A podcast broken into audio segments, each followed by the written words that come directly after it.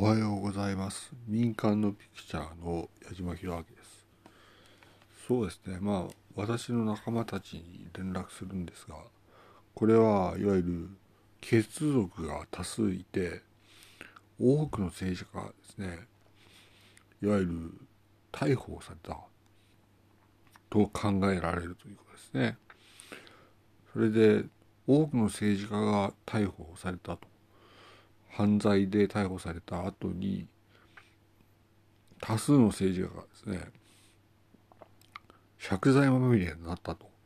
この時に多くの政治家の結束が路頭に迷うことになったと。路頭に迷う多くの政治家の結束であるというふうに認識されたいと。そこに何の懸念もなくいわゆる話すんでしょうがいわゆる路頭に迷う多くの政治家の結束たちと、このように認識されたいと。